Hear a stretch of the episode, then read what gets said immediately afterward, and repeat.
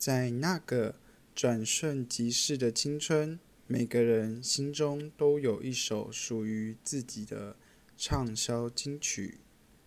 这里是青春印记。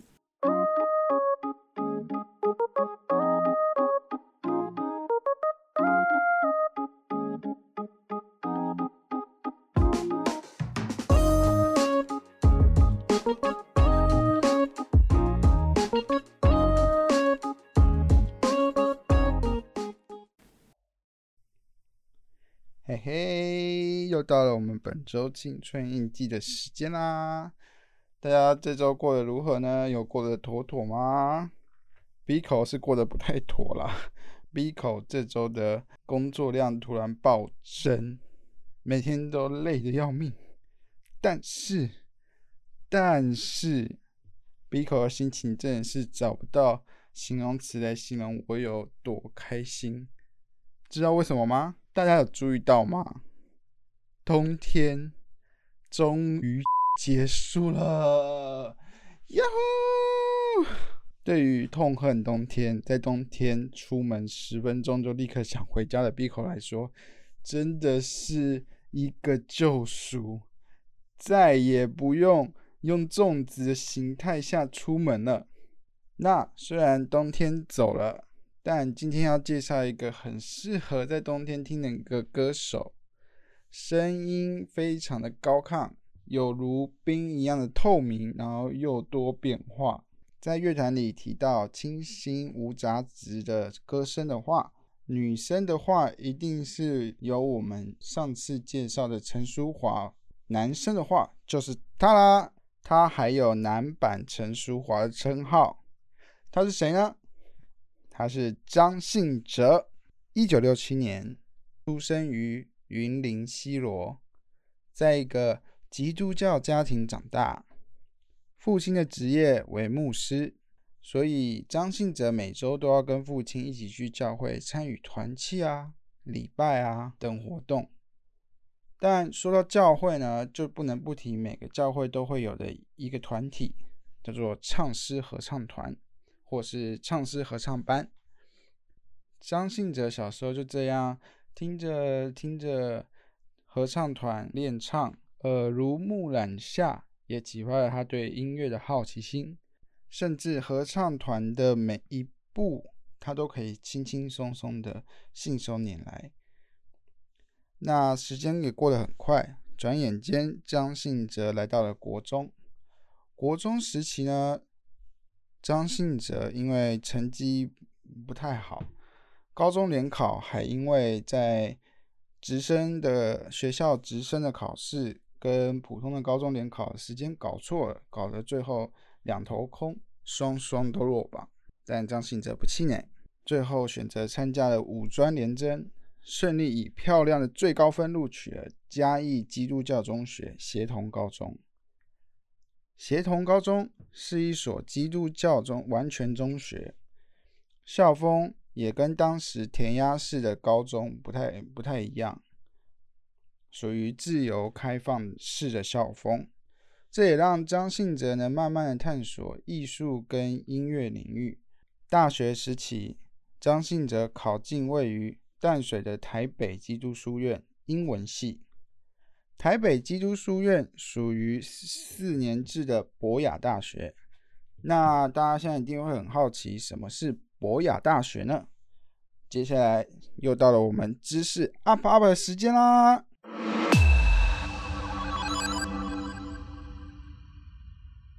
知识 up up 下，这次的知识 up up 下。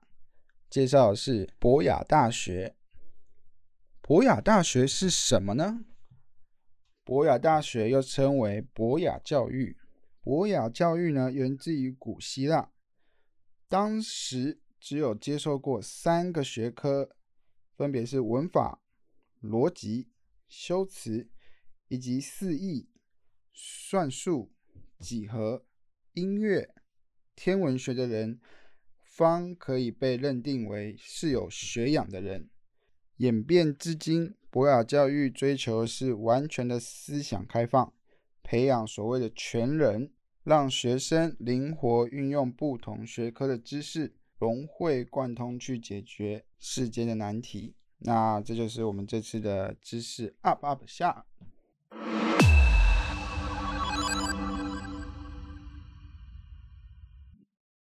刚刚的知识 up up 下有没有真的知识 up up 了呢？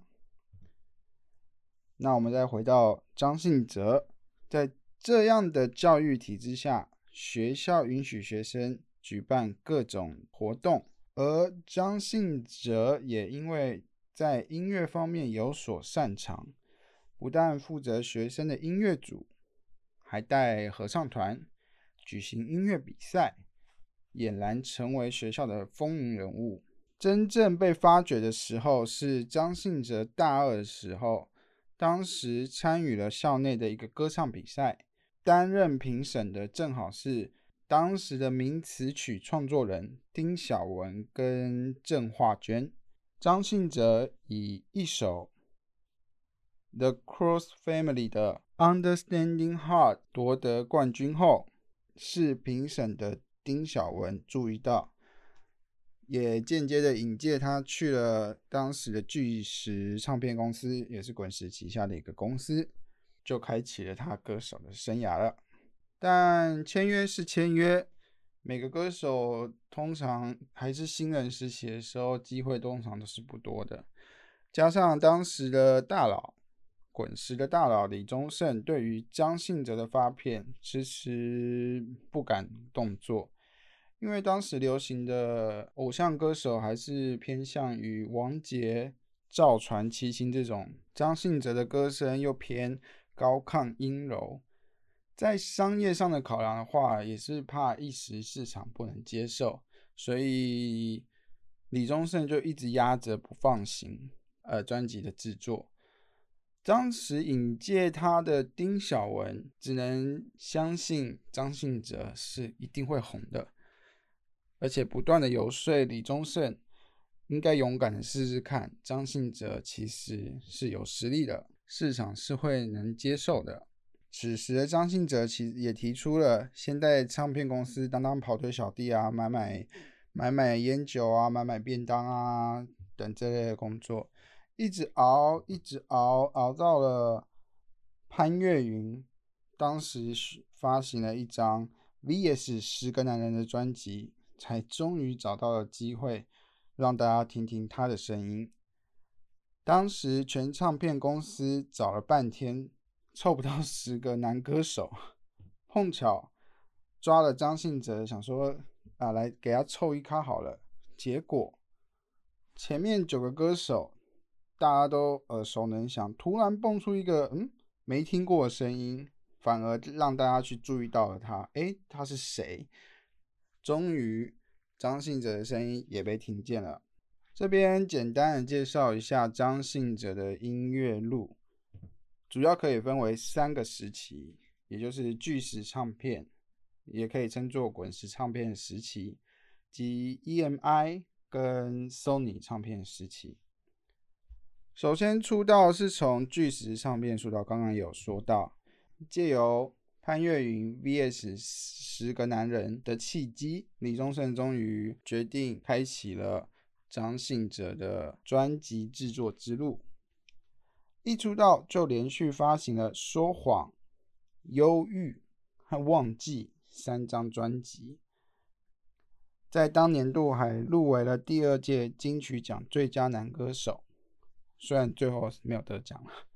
一九九二年，张信哲服完兵役后。回归乐坛，推出了《知道》专辑，主打歌为《难以抗拒你容颜》及《最想念的季节》。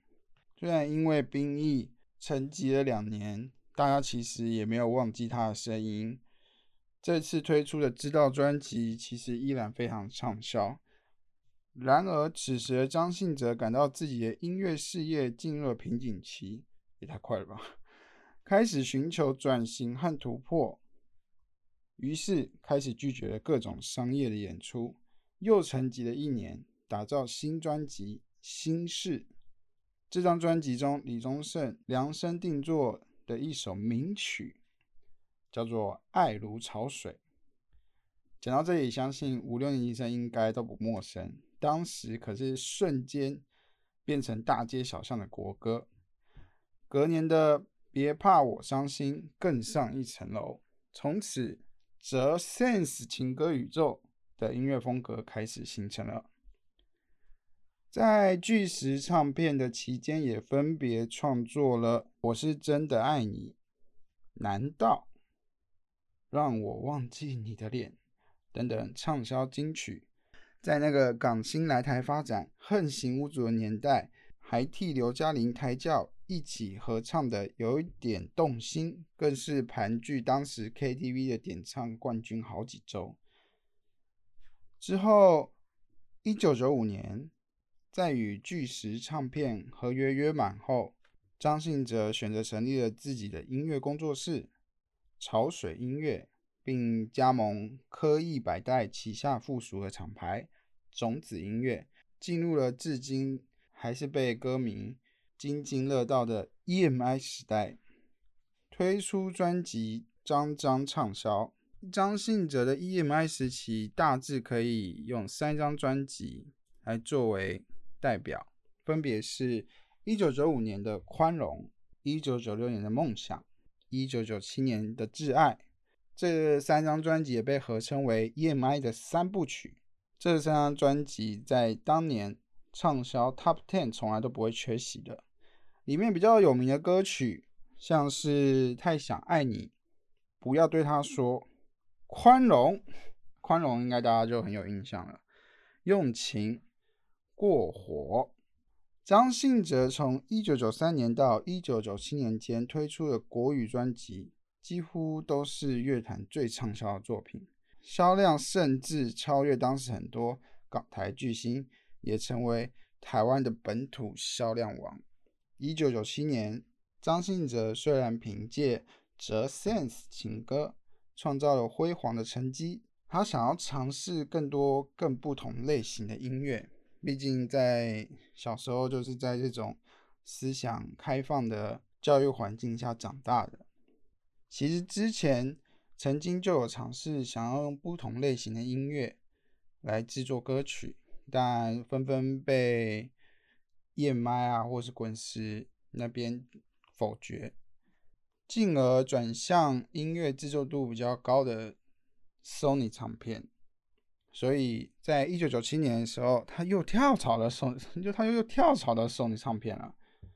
跳槽到索尼唱片后，张信哲终于如愿以偿的首次尝试了电子及轻快的曲风。他想做一张自己想做的唱片，之后就在索尼唱片推出了他首张的国语大碟《直觉》。因为突然音乐风格大转变。所以其实也在歌迷间其实也闹了相当多的争议，但张信哲本人对于这张专辑是非常满意的，到现在他还是会说那张专辑是他人生最喜欢的一张专辑。可是像这一种按照自己意思做的专辑呢，不是大好呢，就是大坏。最终这一张专辑市场接受度其实不是很高。两千年的时候，又再度请回了李宗盛为他创作了《信仰》，但最后也是反应平平。两千年初期的时候，韩剧《旋风》才正在台湾慢慢的发酵，他后来拿到了翻唱《冬季恋歌》主题曲的机会，才又有了不错的的评，才又有了不错的评价。其实哦，张信哲一九九八年首次参加了中国的春节联欢晚会以后，事业重心就慢慢的转向中国那边了。那二零零六年跟 Sony 解约后，张信哲真正成为了独立制作音乐的第一批主流歌手的其中一人。张信哲其实算是一个多产的音一位歌手，从他以前累积的名声下。现在就算没有唱片公司的招牌当靠背，也一样经营的有声有色。现在也在转型，就是数位串流的部分。那副业的部分呢？其实张信哲他从以前就有收集古董的兴趣，因为眼光独到，近期也开始经营了古董事业。现在偶尔客串舞台剧啊，以及开自己个人的巡回演唱会，可以说是蛮成功的一个音乐人。那今天的今日大来宾，大家是不是对于张信哲有更进一步的认识了呢？虽然 B 口我个人还是比较偏好男子气概的嗓音啦，但偶尔还是会转换一下心情或是风格，听听张信哲这种高亢柔美的声音。那今天的今日大来宾就到这里。如果用 KKBOX 收听我们的节目的朋友，也可以开启音乐砍录的功能，听听这次介绍的歌曲哦。那我们下周再见，拜拜。